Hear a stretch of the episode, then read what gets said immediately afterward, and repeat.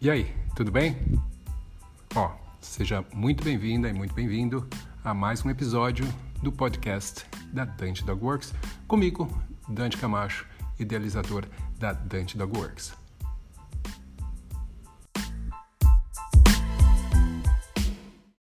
Quando a gente fala de cães de caça e os, que a gente vai estar tá falando hoje aqui, eu vou estar tá mais especificamente falando do que em inglês são chamados de gun dogs.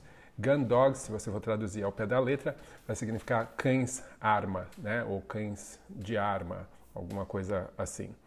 Um, e esses cães, essa categoria de cães era uma, é uma categoria de cães que ajuda ainda hoje, mas é mais frequente antigamente, né?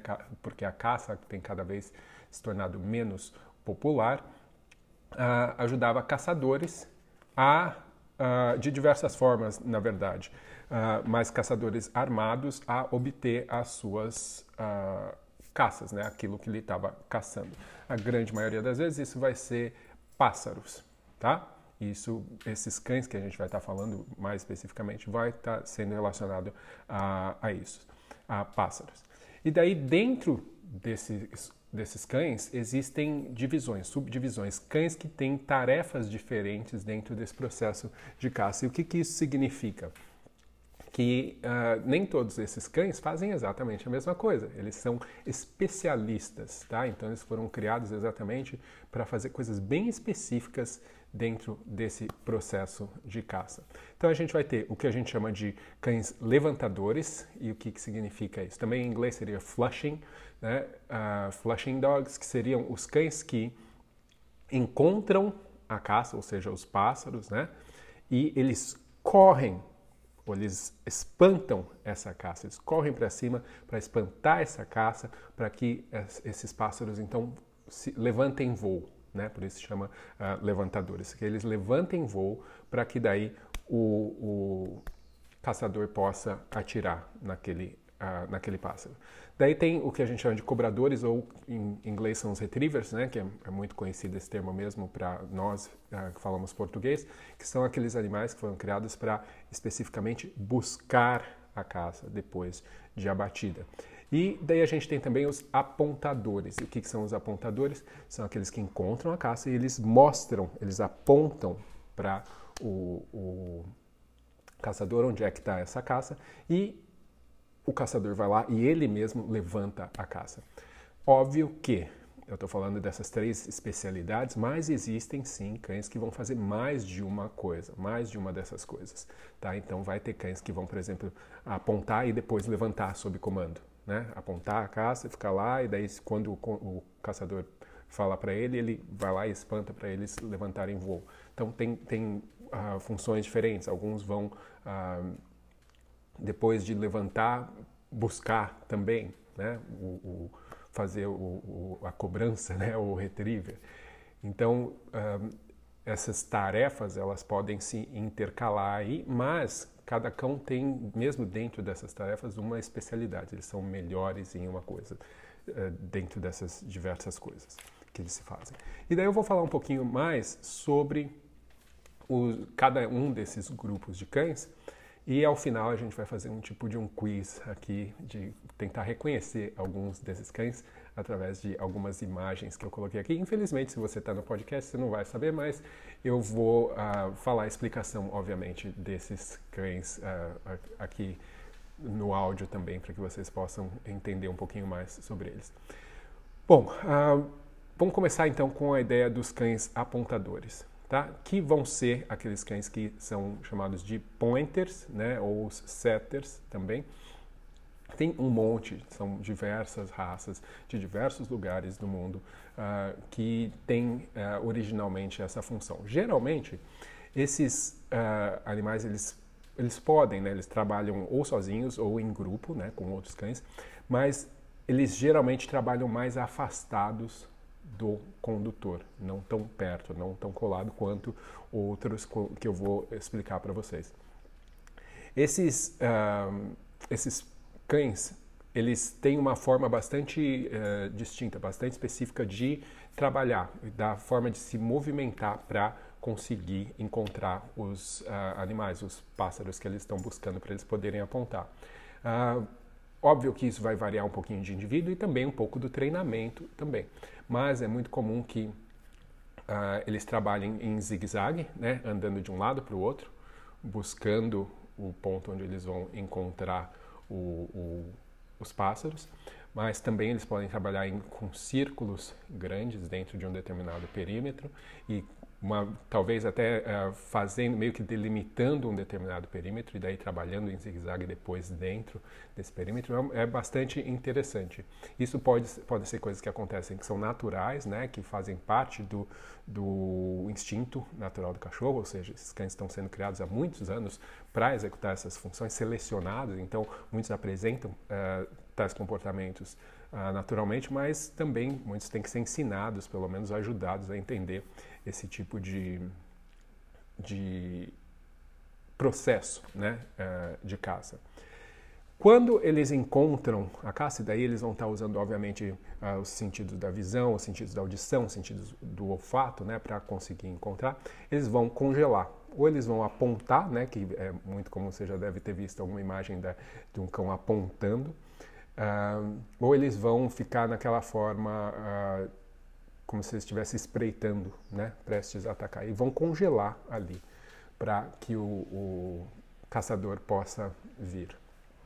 E o que é muito interessante disso é que quando esses cães trabalham em grupo, quando um cão ele localiza a caça, os outros cães eles fazem uma coisa que eles chamam de honrar isso. Eles honram essa localização. Então eles também param, eles também congelam quando um cão congela.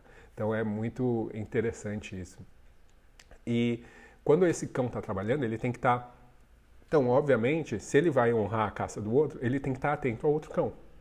E também tem que estar super atento ao condutor, às coisas, que, os comandos que o condutor uh, venha a dar. Então, é por mais que ele esteja trabalhando à distância, ele está trabalhando em conjunto com o condutor. E isso é um fator muito importante que vai ter muita influência no comportamento desse cão no geral, eh, quando você leva esse cachorro para dentro de casa e também na forma que você vai treinar esse cão. Então, lembrem disso, né? Esses cães, por mais que eles estejam trabalhando à distância, eles estão muito conectados entre si e conectados também com a pessoa que está ali, né? no caso, o caçador. Uh, esses cães, em alguns casos, né, vão estar tá ali né, apontando e, de, de, e, às vezes, sob comando, vão também levantar a caça para o caçador uh, acertar lá o pássaro, tá? Então esse seria, obviamente, bem por cima, né? A, como esses cães apontadores uh, trabalham, funcionam, né? Daí a gente tem o que a gente chama dos levantadores, que daí são os que mais especificamente trabalham com a ideia de levantar, fazer a caça uh, voar, né, para que eles possam então, uh, para que o caçador possa acertar. Geralmente esses animais vão trabalhar um pouco mais próximos do condutor, eles e os, uh, os cobradores, né, os retrievers também. Por quê? Se ele trabalhar muito longe e levantar a caça muito longe, o que vai acontecer é que pode ficar fora do alcance do condutor, do caçador, para acertar aquela caça. Então eles têm que trabalhar numa distância mais curta, mais próximos do caçador. Tá? Então esses cães vão trabalhar um pouco mais próximos. Eles são usados para alguns tipos de, de caça específico, pássaros que não tendem a voar tão facilmente, que andam bastante. Então, o que, que significa? O pássaro está lá, né, na, na, moita, no mato, o que quer que seja, ele ouve o caçador se aproximando e daí ele pu, pu, pu, sai andando e se mantém no mato, se mantém na moita, ou seja, fora do alcance visual do caçador. Então, ele não consegue encontrar. Então, o que, que acontece? Esses cães, eles vão, eles encontram e daí de uma forma bastante agressiva, né, ou não agressiva no sentido de atacar, mas na, na intensidade, né, uh, eles vão correr para cima desse, desses pássaros para fazer com que eles né, não tenham tempo de correr, que eles por uh, uh, reflexo, né, simplesmente opa, voem, levantem voo. E nesse momento é o momento que o caçador vai acertar o pássaro. Agora, ah, o que é interessante é que quando eles fazem isso, esse movimento de levantar a caça vem seguido de um congelamento. Por quê? Porque eles vão observar os pássaros que voam, que levantaram voo, e localizar, pum, qual é o pássaro que é acertado e vai cair. Tá? Porque eles vão uh, marcar exatamente o pássaro, eles vão marcar, de todos aqueles voaram, que voaram, eles vão marcar qual, o que ele vai perceber que cai, né, que é abatido. Uh, e daí, sob comando do condutor, ele vai lá e busca. Então ele também tá, faz, no caso, esse trabalho de, de busca, de retrieve, de cobrança, que outros cães também mais especificamente farão. Que daí a gente entra já no caso dos retrievers, né? Que são cães que foram uh, criados e, e, não criados, muitas vezes até simplesmente adaptados, né? Vocês vão ver que tem cães que foram criados para uma coisa e daí com os anos foram sendo adaptados para outras. Uh, mas no caso eles são usados geralmente esses cães os retrievers para caça ou para busca, né? Para caça de uh, animais uh, de pássaros aquáticos, ou seja, patos e tudo mais, onde geralmente tem água. Mas isso não significa que eles não possam ser usados para outras uh, outros tipos de caça na terra também, né? em locais secos também. Então, uh, mas a grande maioria foi criado para trabalhar nesses lugares mais pantanosos, onde tem água e tudo mais. E como é que funciona? Esses cães, eles também vão trabalhar muito próximos aos seus condutores. Eles vão estar perto do condutor, eles não vão estar saindo correndo aí caçando uh, sem, uh, sem uma finalidade específica de buscar. Tá? Então, para isso significa que eles vão permanecer juntos ao seu condutor, eles vão uh, esperar né, o condutor acertar um pássaro para daí, sob comandos, eles irem buscar.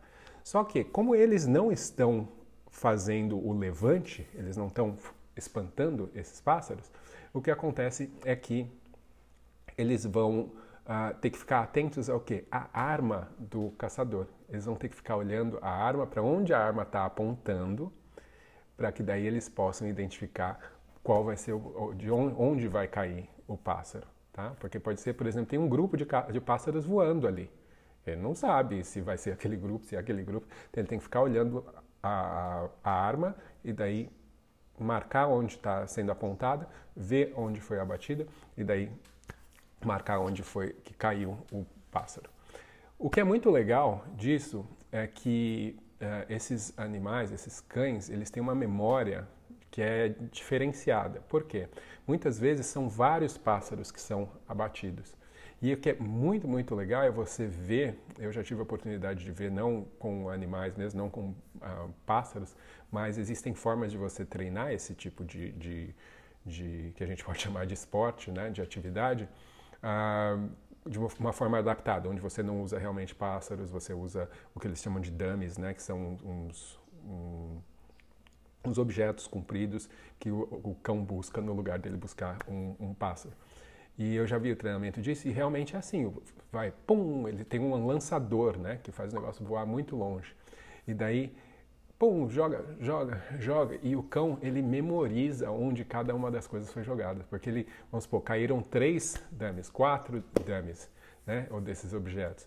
Daí o, o condutor fala para ele, busca aquele que caiu para lá. O, o, animal não sabe mais onde está, porque de repente caiu num lugar onde ele não consegue mais ver. Né? Então vamos supor que numa moita ele não, não consegue mais ver. É um objeto pequeno. Então ele vai, pum. Daí ele volta, traz o objeto. Daí ele fala para sair de novo, o cachorro lembra onde tinha caído os outros. Ele vai um a um e vai buscando. Né? O que é muito legal. E eu sei que isso não é uma coisa que é normal de todos os cães. Tá? É bastante específico, é algo que foi desenvolvido através da criação seletiva. Tem uma outra coisa também que eles fazem, esses mesmos cães, que é fazer o que a gente chama de busca cega. Ou seja, o cão ele não sabe, ele não viu, de repente ele estava olhando aquele lá, daí caiu um outro lá atrás. Então ele não sabe onde caiu o outro. Então ele também é treinado para responder a comandos verbais, às vezes de apito também, e comandos visuais para buscar uh, caça sem que ele tenha visto. Ele não sabe onde é que está, ele vai simplesmente seguindo o direcionamento do seu condutor até ele encontrar uh, onde está a caça. O que é muito bacana, é um treinamento muito legal assim também, né? E bastante complexo, né? Uh, outra coisa que também é interessante, que é dentro da, da, desses, dos retrievers, né, dos cobradores, também existe esse conceito de honrar a caça do outro. Ou seja, quando um está indo buscar o, o, a caça, o pato, o que quer que seja, o outro, porque muitas vezes eles caçam, uh, são vários caçadores e vários cães juntos, uh, o outro respeita isso, ele não vai atrás da caça do outro. É, então, óbvio que isso tem a ver com treinamento, tem a ver com o, cachorro acostumar com esses, com esses conceitos, né, com essas ideias aí, mas muito também disso é instintivo e foi selecionado através de centenas de anos, nesses casos desses cães, para que acontecesse dessa, uh, dessa forma. Então, uh, realmente são características bastante específicas desses cães, né? Eles trabalham de forma diferente, como eu mencionei, alguns vão fazer uh, vão fazer mais de uma coisa, né? mas eles têm também suas especialidades. Inclusive os retrievers, né? Uh, tem alguns deles como o labrador, o, o, o golden tem essa essa fama de ter aquela mordida macia, mordida suave, né? Que seria uma mordida onde eles buscam, no caso, a caça e não destroem a caça, o que é algo que é muito interessante também, se a gente for pensar uh, na questão do, do, da sequência predatória natural dos cães, né? O que partes dessa sequência está sendo utilizada né, e está sendo uh, ressaltada durante esse processo e que partes que na verdade está sendo suprimida, né, porque o natural seria o cão pegar uma caça e dilacerar, morder, dissecar né, e comer e não simplesmente morder gentilmente e trazer para entregar para uma pessoa. Então isso é muito uh, interessante também como essa seleção genética mexeu com a própria sequência predatória natural dos cães e como isso é, é interessante e forte, né? Uh, uh, como a criação pode influenciar em algo que é tão natural dos cães, né? Tão essencial para os cães que é a sequência predatória. Tem a ver com a ideia do cachorro verde. Vem cá. Tem a ver com a ideia dos cães um, sobreviverem mesmo, né? Sequência predatória se você for pensar geneticamente, originalmente, tem a ver com a ideia do cão conseguir seu alimento para sobreviver. E a gente consegue alterar isso através de uma criação uh, seletiva. Bom, uh, daí beleza, a gente tem esses grupos aí diferentes de cães de caça, né, desses cães, esses gun dogs. E como é que funciona agora no caso das pessoas que vivem com esses cães? Né? Porque uma coisa é óbvia, a gente sabe que esses cães, se foram criados para essas atividades, são cães que provavelmente têm muita energia, né? Tem cães que têm, são cães que têm uma capacidade atlética muito grande e uma necessidade grande também de estar tá, uh, se exercitando fisicamente. Óbvio que todo cão de trabalho ele também precisa se exercitar mentalmente. Na verdade, todos os cães, mas esses cães sem estímulos uh, cognitivos, eles acabam realmente tendo muitos problemas. Né? A gente tem que pensar em cães de trabalho uh, e, as, e essas, esses instintos naturais como sendo necessidades mesmo deles. Uma vez que, está, que isso foi criado no cão, que foi estimulado, selecionado, isso passa a ser uma necessidade para ele. E essa necessidade, é, a gente tem que pensar como se ela fosse uma, qualquer outra necessidade. Vamos supor, todo mundo tem a necessidade de comer. Né? É uma necessidade. Se você não come, você começa a ficar mal, você passa mal, você fica uh, com raiva, você fica nervoso, você começa a procurar comida, você começa a fazer o que for necessário para conseguir suprir essa necessidade.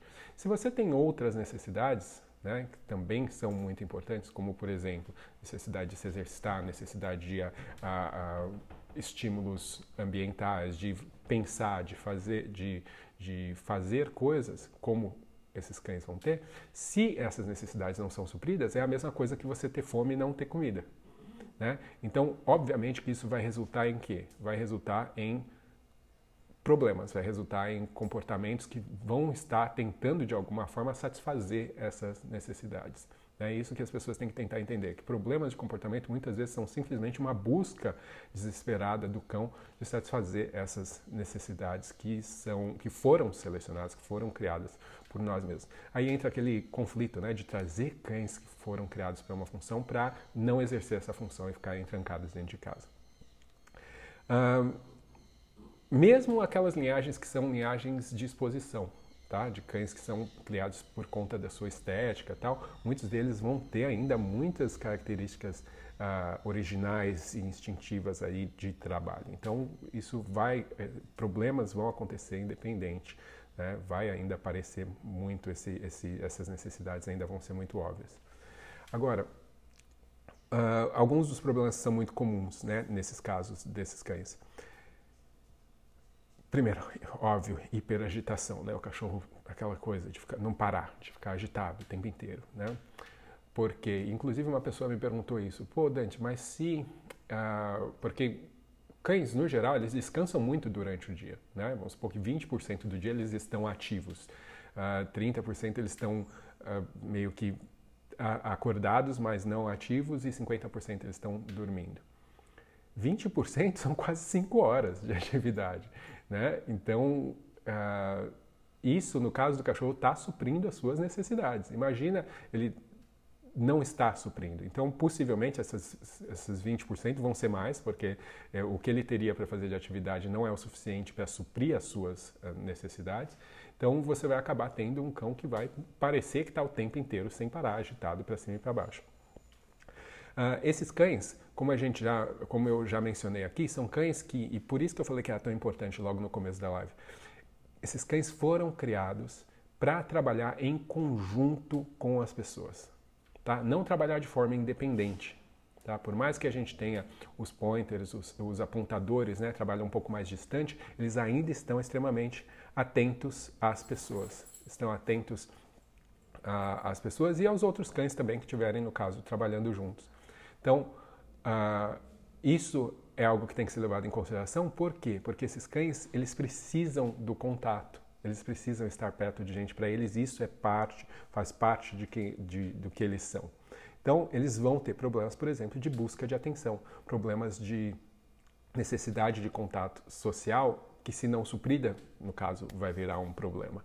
Né? Então, por isso que você ter cães uh, desse, desse tipo trancados no quintal e não convivendo com uh, as pessoas, né, ficando isolados, você vai ter problemas. Né? O cachorro vai ter problemas e, consequentemente, você vai acabar tendo problemas também. Então, é muito importante a gente ressaltar isso, porque esses cachorros precisam de contato, eles precisam estar com as pessoas, eles foram criados para estar com as pessoas. E esse mesmo fator é um dos fatores que faz com que eles sejam ah, mais fáceis de treinar também, porque tem uma tendência natural deles de querer estar com as pessoas, de querer prestar atenção. Ah, essa, esse, ah, essa falta de contato social, essa falta de, de dessa necessidade de, de, suprir essa necessidade dos cães, geralmente também vai gerar cães que são muito uh, brutos na hora de interagir. E muitos desses cães têm porte grande, né? São considerados de porte grande. Então pode ser realmente um problema. Né? Pode derrubar a pessoa, pode ser incômodo, pode machucar. Então, uh, se você tem criança, né? Tudo isso vai ficando mais uh, complicado. Outra coisa que é muito comum né, em cães de caça, perseguir objetos. Né? Em muitos casos, quando os cachorros não têm suas necessidades supridas, isso começa a extrapolar, começa, começa a gerar, em, gerar alguns tipos de obsessões, como por exemplo ficar perseguindo sombras. Um, e por último, também tem a questão de segurar objetos ou pegar objetos. Né? Então isso também está muito uh, fundado dentro da genética de, de, muitas dessas raças, né, de segurar coisas, é algo que é muito óbvio. Você vê, especialmente em momentos de excitação ou de frustração, os cachorros quererem segurar coisas. E muitas vezes isso não se enquadra com o que as pessoas uh, querem. Né? É engraçado que elas querem um cão que, é, que foi criado para segurar coisas, para buscar coisas, e elas pessoas não querem isso.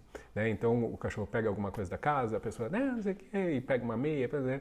e isso gera um problema grande, muitas vezes gerando problemas inclusive de agressividade, porque entra um conflito aí de uma necessidade básica do cão com uma necessidade uh, da pessoa, e daí o cachorro não consegue suprir, a pessoa vai tentar tomar, o cachorro quer proteger aquele recurso que para ele é importante para manter a sua estabilidade né, uh, até emocional.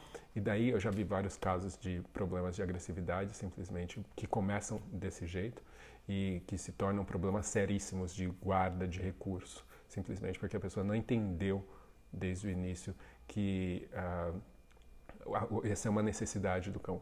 E o que, você pode fazer, por exemplo, nessa, nesse tipo de situação?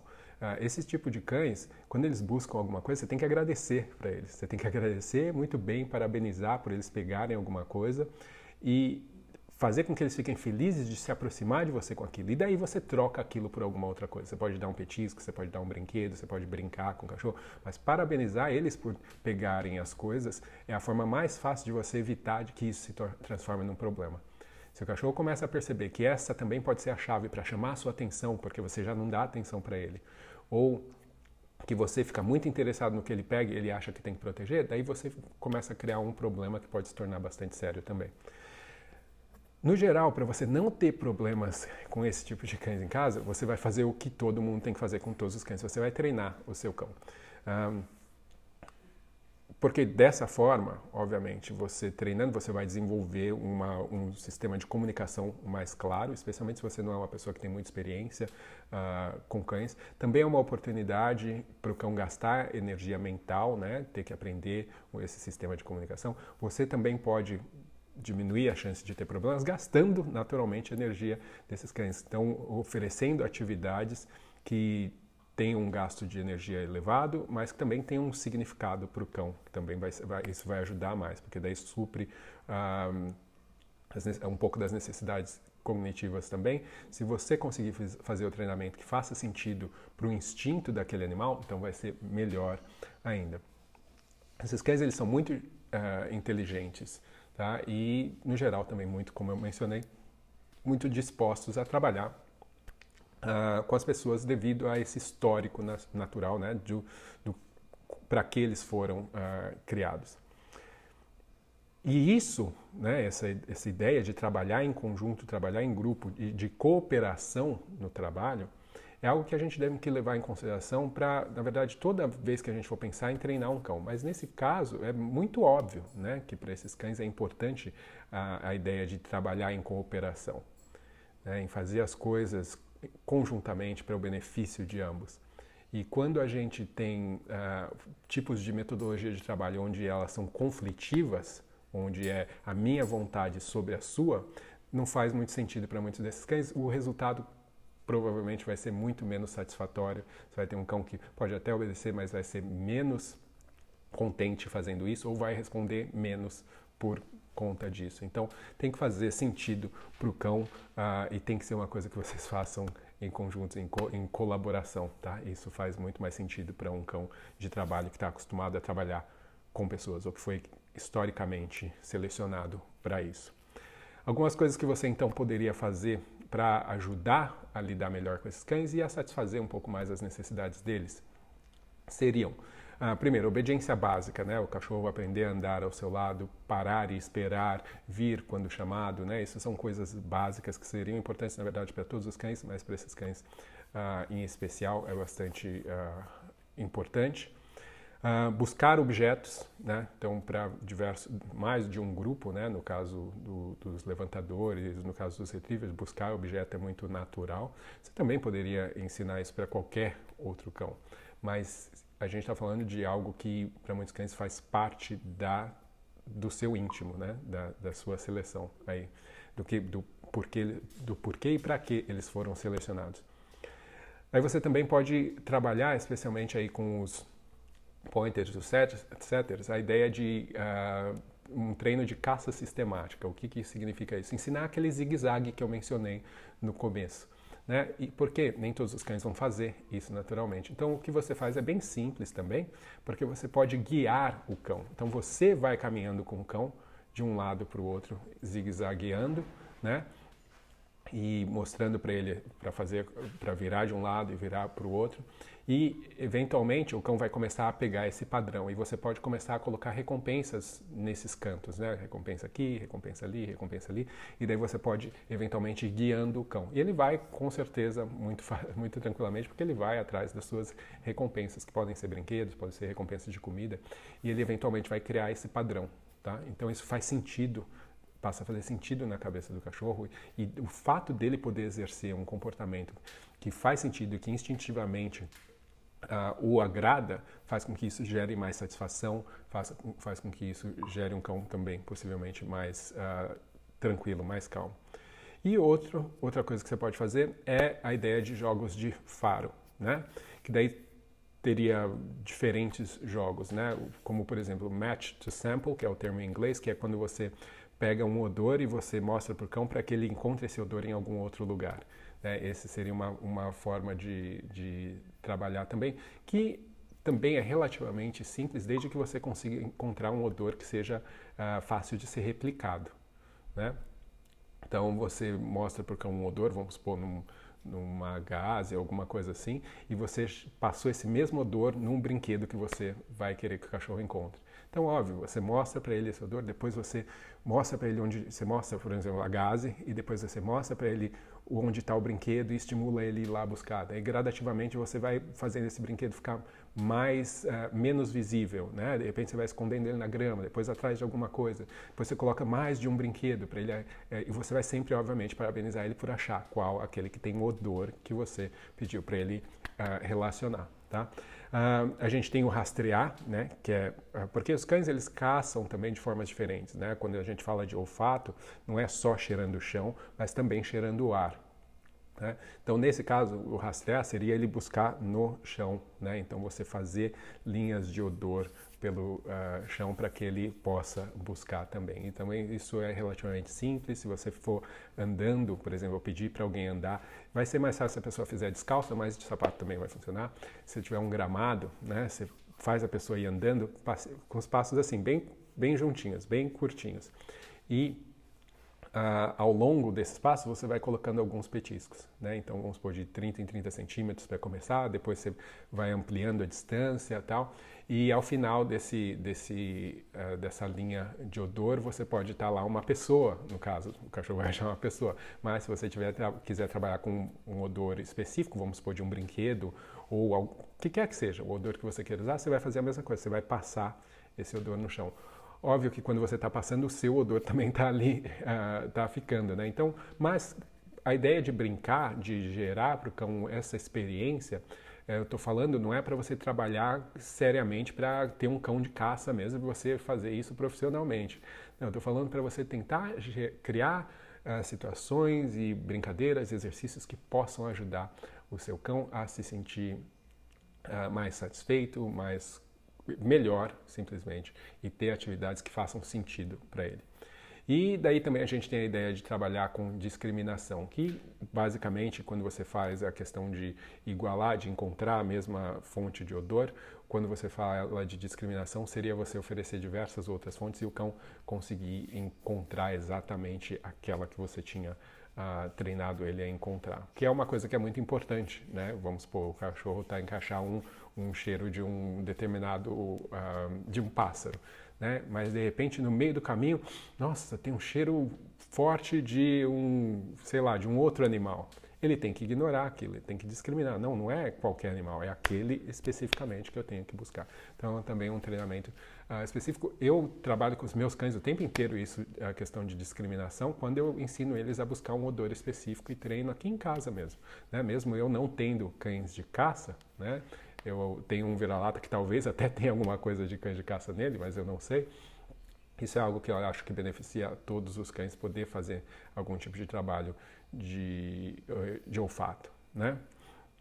Se você conseguir fazer alguma de, algumas dessas coisas ou todas essas coisas, com certeza você vai ter, se você tem problemas de convívio com seu cão, você vai ter uma diminuição muito grande, né? E possivelmente desaparecimento de alguns desses problemas também. Uh, óbvio, se você tem problemas muito sérios, agressividade e tudo mais, você deve buscar a, a ajuda de um profissional qualificado, de um profissional que trabalhe com técnicas positivas e modernas de treinamento para ajudar você nesse caso.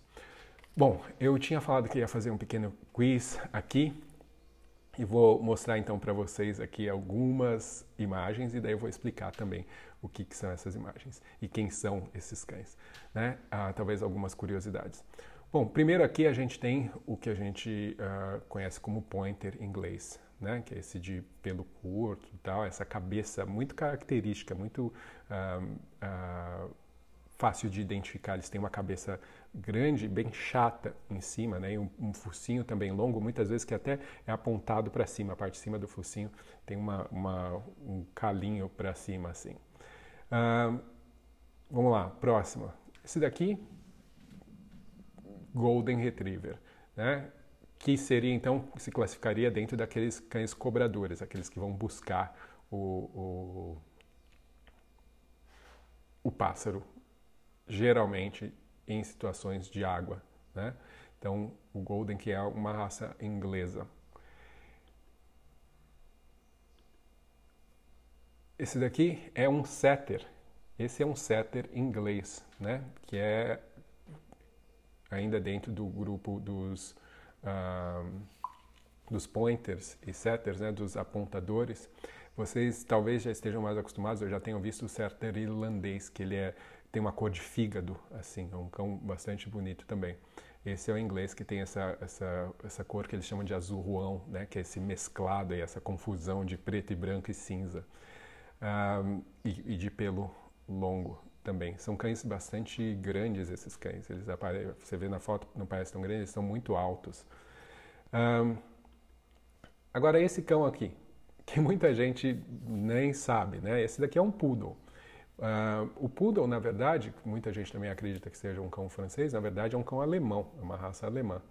E o poodle é originalmente, ou era originalmente criado exatamente como um cão de caça. Ele era um dos uh, retrievers, ele era um dos cães cobradores, né, que buscavam o, o pássaro, a caça na água, né? Então ele é também considerado um tipo de cão d'água.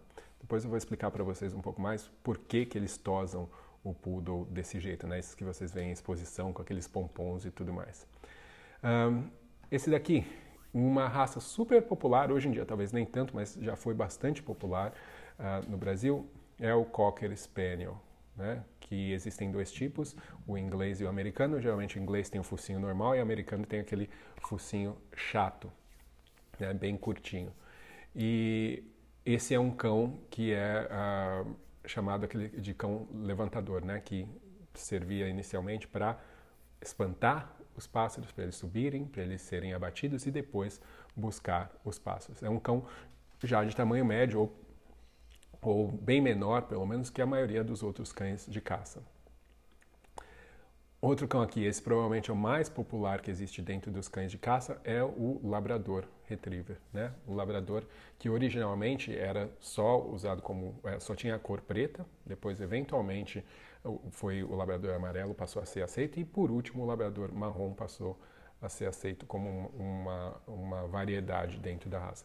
Originalmente o Labrador não era um Retriever para caça de patos, no caso, né, na água. Mas ele já era um cão d'água, ele era um, o labrador era um cão de, um, canadense e ele foi levado para a Inglaterra e lá foi especializado, né, se transformou mais num cão de caça, no caso de patos, mas antes ele era usado por pescadores para recolher redes e tudo mais.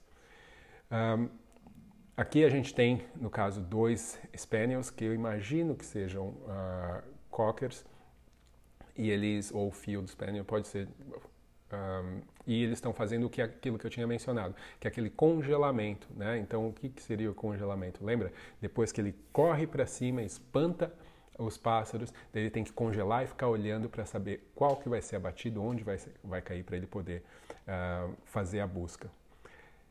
E aqui a gente tem um cão também bastante popular, que é uh, muita gente chama em inglês eles têm um termo né, de ghost dog, que é o cão fantasma, por conta dos olhos claros, que é o Weimaraner. Weimaraner também é uma raça alemã que originalmente não era um cão que era usado para caça de, de, de, gun dogs, né, de, de pássaros. Ele era um cão pra, que era usado mais para caça de animais maiores, como javalis e tudo mais. Mas com o declínio da popularidade desse tipo de, de caça, eles acabaram sendo um, utilizados para outro tipos, outros tipos de caça também. No caso, hoje em dia, quando ainda são usados, né, também fazem esse trabalho com pássaros. E agora, esse cãozinho aqui, que muita gente vai olhar, né, você está vendo que ele está na água buscando o que a gente chama de dummy, que é exatamente aquele objeto que é usado para uh, ah, substituir o pato, para não ter que matar o pato, vai lá e usa isso como um objeto para o animal ir lá buscar. Né? Então, esse cãozinho que está ali, que parece um, um, Golden Retriever, não é um Golden Retriever, é esse aqui que você vê nessa foto. Né? Ele tem a cor do Golden, mas ele tem essas marcações brancas na cabeça e no peito. E eles são menores, bem menores que o Golden Retriever. Esse é um Nova Escócia Duck Tolling Retriever. E o que, que significa isso? Esse cão ele é muito interessante porque a forma com que eles usavam esse cão ainda usam para caça, ela é bem específica, ela é bem pitoresca. Por quê? Ele é um cão menor, uh, tem características físicas específicas, ou seja, ele tem essas marcações brancas por um motivo. Então, o que, que eles fazem? Eles enviam esse cão para a água e, às vezes, jogam uma coisa para ele ir lá buscar e brincar, para ele ficar correndo na água e fazendo uh, arruaça na água, fazendo, mexendo a água, bagunçando as coisas lá. Isso, por ele ser menor e por ele ter essa marcação branca, geralmente chama a atenção dos pássaros e faz com que os pássaros se aproximem para investigar, né? Se, venham na direção para investigar o que está acontecendo. E ele brinca ali sem a intenção realmente, sem se direcionar para esses, esses pássaros. E uma vez que os pássaros se mostram interesse e se aproximam, o caçador chama o cão, ele volta, se esconde, e daí o caçador levanta e pum, a, a, levanta os pássaros, atira, e depois que ele atira, ele envia esse mesmo cão para ir lá buscar o pássaro abatido. Então é uma coisa bastante complexa aí, né? Dentro é um processo aí que é bastante interessante. Uh, eu conheci já vários desses cães e é uma das características também bem comuns dele que eu vejo bastante é que eles latem, o latido deles é muito alto, é tipo um grito. Então não é o tipo de cachorro que muita gente ia querer ter, uh, por mais lindos que eles sejam. Uh, aqui a gente tem um cão chamado Brittany, que muita gente chama de Brittany Spaniel, mas é uma raça francesa que às vezes as pessoas confundem, se eles são menores, confundem com Cocker. É um, cão, um cão bastante utilizado, por exemplo, uh, na Inglaterra eu vejo muito isso, para trabalho de um, detecção de entorpecentes. É um cão que tem bastante energia, muita gente usa no agility também, mas uh, é um cão com bastante energia e que faz um trabalho, na verdade, mais de, de pointer e setter do que de spaniel mesmo, de, de, de levantador. Mas uh, aí fica aí para vocês conhecerem também. E agora, esse daqui é uma, uma questão uh, pitoresca, né? Esse daqui é o cão que vivia na Casa Branca. Tá? Até um tempo atrás, antes do, do Trump assumir, tinha um cão que vivia na Casa Branca, que é esse que vocês estão vendo na foto, todo preto, fofinho, né? com as patas brancas, inclusive. Uh, a raça desse cão, obviamente, vocês não vão conseguir responder aqui, mas é essa mesma raça aqui, que é o cão d'água português. O cão d'água português é um cão, obviamente, de caça para água, ou seja, ele busca a, a caça na água. E ele tem uma, um esquema de tosa que é bastante interessante, que é muito parecido com o esquema da tosa dos poodles, aqueles que vocês veem em exposições. O que, que é? Aquele bastante pelo na região do peito, ah, nas orelhas, na, nos punhos, né? aqueles pompons. Né? Então você vê que no caso do cão d'água português, ele tem bastante pelo na, na primeira metade do corpo, na parte da frente. Depois, ah, no meio das costas para trás, é tudo pelado e só a ponta do rabo que tem pelo. E por que que esses cães foram ah, criados e, e acostumaram a cortar o pelo desses cães dessa forma? Por quê? Isso também serve para o poodle. A ideia era que onde tem mais pelo seriam as partes mais essenciais, mais importantes do cão, que tem que ser mais protegidas. Então, quando esses cães eram enviados para fazer busca da caça uh, na água fria, eles colocavam isso, eles mantinham esse pelo para proteger os cães também. Então, as articulações do poodle, né, por isso que tem aqueles pompons nas patas, né, em cima da pata, você vê que não é na pata, é na articulação mesmo. Uh, no poodle também tem a, a, dois pompons na região lateral, não sei se é por conta dos rins, daí tem o peito todo que tem ser protegido, as orelhas que ficam frias muito facilmente, então também tem pelos. Então isso é, é essa é a razão pelo qual originalmente esses cães eles mantinham esse, essa pelagem. Daí obviamente você vai ver numa exposição, você vai ver aquele negócio, né, tudo um puff, né, aquela coisa lá uh, mas tem uma, uma função original, não é? A estética tem uma origem aí que explica isso, tá? E quando a gente pensa em treinamento de cães de caça, eu quero ressaltar que é muito comum, se você for buscar uh, livros e tudo mais, você vai encontrar bastante coisa sobre isso, mas ainda existe uma tradição muito grande de uso de bastante aversivos durante o treinamento. Então você tem que tomar cuidado na hora que você vai buscar ajuda para trabalhar com esses cães, se você pensa realmente na ideia de caça, já que aqui no Brasil, na verdade, não é uma coisa tão tradicional, né? Não é, as pessoas têm, mas não existe tradição, não existe competições, não existe de trabalhar a caça nesse sentido, né? Até porque as leis para a questão de caça no Brasil são diferentes. Uh, mas vale a pena você procurar uh, profissionais ou metodologias que sejam mais amigáveis na hora de treinar esses cães e existem, e existem também. Então eu vou deixar inclusive aqui um, dois uh, e-mails que seriam de grupos no Yahoo que você pode uh, buscar, né, para de repente conseguir mais informações. Infelizmente a gente só vai achar coisa em inglês, né? como eu falei, não tem tanta coisa uh, acontecendo no Brasil. Tá? Então, positivegundogs.yahoo.com ou clicker uh, underline gundogs.yahoogroups.com, tá? Então, esses são grupos de Yahoo, grupos de discussão que podem ajudar aí quem tiver interessado, quiser se aprofundar mais na questão. Um, bom, gente, eu vi que tem algumas pessoas acordaram mais cedo aí, assistiram a live. Quero pedir, por favor, se vocês puderem curtir o vídeo, se vocês gostaram uh, do conteúdo e acreditam que foi útil, curtam, uh, isso ajuda o YouTube a, ele gosta quando as pessoas curtem porque eles, ele reproduz mais isso, ele passa mais para outras pessoas e compartilha também esse conteúdo. Seja aí no YouTube, se você está ouvindo o podcast, também compartilha, fala para outras pessoas sobre uh, esse conteúdo, se você acredita que as pessoas vão gostar e que pode ser útil, pode ser útil para elas, beleza? Bom, então é isso. Muito obrigado.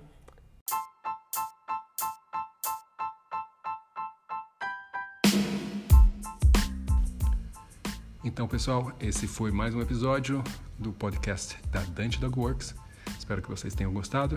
Se vocês querem mais informações sobre a Dante Works, sobre os cursos da Dante Works, é só entrar no site www.dantecamacho.com e lá você vai saber um pouco mais sobre mim, sobre a minha história e também sobre os cursos aí que a gente tem disponível. Eu espero vocês no próximo episódio, então, até mais, um abraço.